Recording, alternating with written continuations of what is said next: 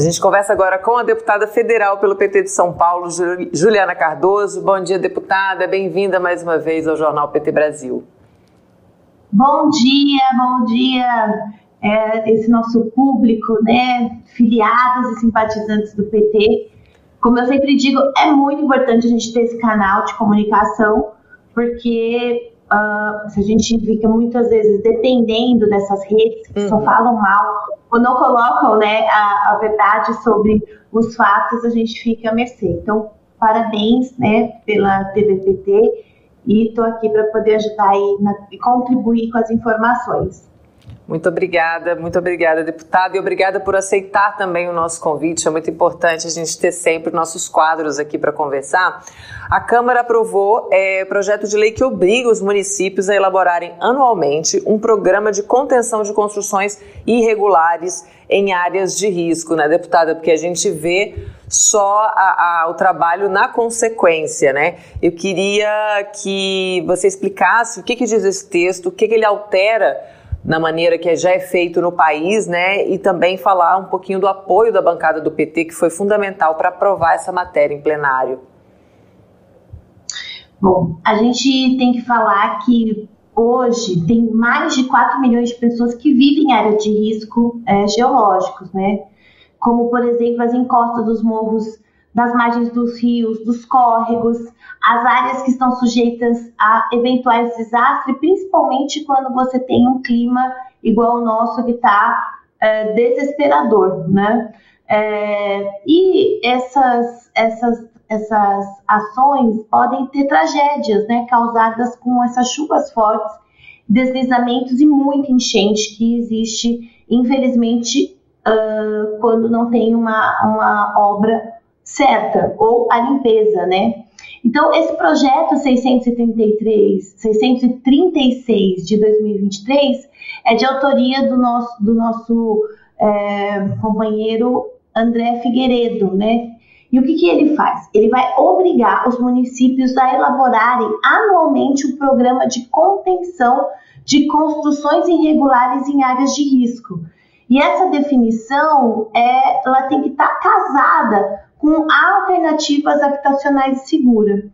Esse projeto ele foi aprovado, né, e agora foi para o Senado, e o texto ele vai alterar uma legislação que já existe, que é a Lei é, 12.340 de 2010, que trata de repasses da União entre os entes federativos para a prevenção de desastre é, é, nos municípios.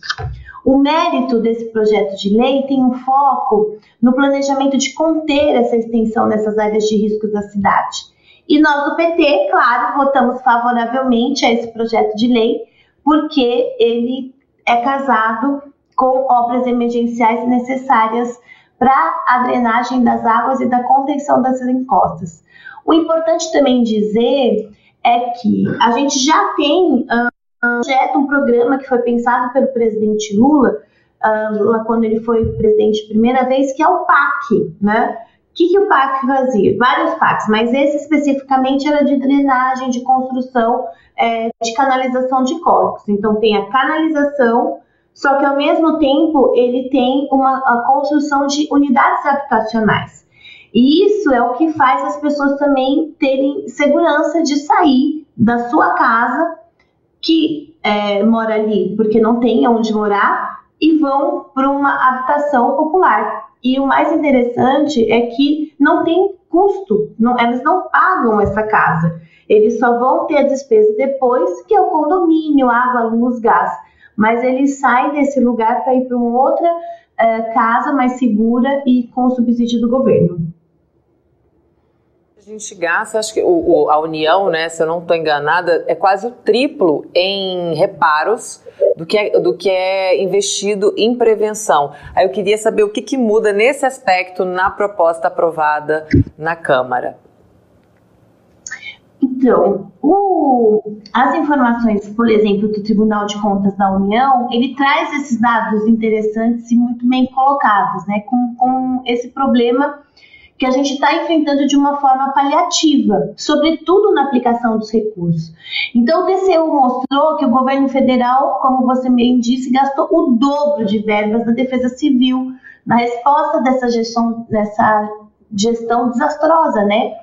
Então, nesses últimos 10 anos, é, foram muitos gastos. E o mecanismo, que eu mesmo te, é, acompanhei, de muitas reintegrações de posses de área de risco da cidade de São Paulo, funciona que, primeiro, a Defesa Civil vai, a Prefeitura faz a notificação das famílias, retira desses locais.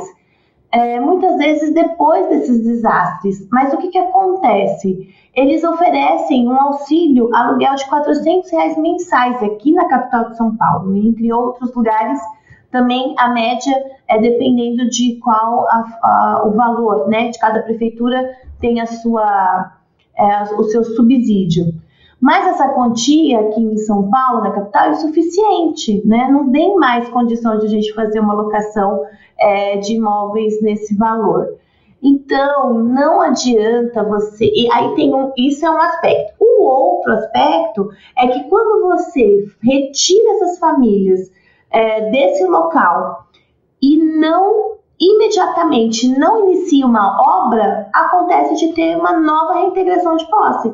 Então, eu já vi é, locais que é, já foram reintegrados mais de seis vezes com famílias diferenciadas. Então, gasta o dinheiro, dá o auxílio aluguel, mas não começa a obra. Então, isso fica né, girando nessa, nessa infelizmente, nesse, nesse, nessa forma ruim. Então, uh, se o, o, o, o, ente federativo consegue fazer com que eles tenham um, uma programação, nós vamos retirar, vamos ter, é, fazer a novidade habitacional e começar a obra como é o PAC. Aí funciona. Você vê que os obras que tem PAC, que, que fizeram a drenagem para poder não ter mais é, é, lugares de área de risco, principalmente de encostas, não tem mais ocupação. Olha aqui, a gente tem mensagens, a, o Alberto Quirone dizendo muito bem, deputada, a prevenção é necessária e salva vidas. Silvio dos Santos diz parabéns, deputada Juliana Cardoso, única mulher petista por São Paulo na Câmara. É, o José Maurício aqui também, Dali, deputada Juliana Cardoso, pessoal te parabenizando. Aqui o, também a Meire Macedo te dando bom dia. O Alberto Quirone comenta: Minha casa, minha vida para morar com segurança e gerar empregos diretos e indiretos. O Jason José também te dá bom dia aqui, diz bom dia, Ju. Deputada, e essa questão, né, vindo só do, do governo federal ou da União direto para prevenção e também para reparação desses desastres, é uma coisa muito de cima para baixo, né? Cada município sabe as suas particularidades, sabe o que vivencia ali no dia a dia, essa escuta da, da população, né? Isso é, isso é muito importante. Esse projeto dá um protagonismo maior para esses municípios na solução dos seus próprios problemas? Olha, a essência desse projeto é porque ele, inclusive, altera essa lei 12.340 de 2010, que é, especificamente ela trata desse repasse da União entre os entes federativos e essa prevenção de desastre. Então, essa norma ela vai determinar a elaboração pelos municípios a cada ano. Então, esse plano de contingência é, junto à proteção e defesa civil vai ser essencial. Atualmente, hoje, para vocês é, terem uma ideia, os planos municipais para casos de desastres é, já devem conter uma série de medidas, né? principalmente em lugares que tem. Uh, você vê que recentemente, infelizmente, aqui no nosso litoral, né? O que, que aconteceu com tanto desastre? Com tudo isso, já você já, já foi verificando que eles já tinham é, elaboração de programas, mas efetivamente não conseguiam colocar em prática, né? Então, nós precisamos é, ter um acompanhamento e ter ofertas alternativas habitacionais e seguras.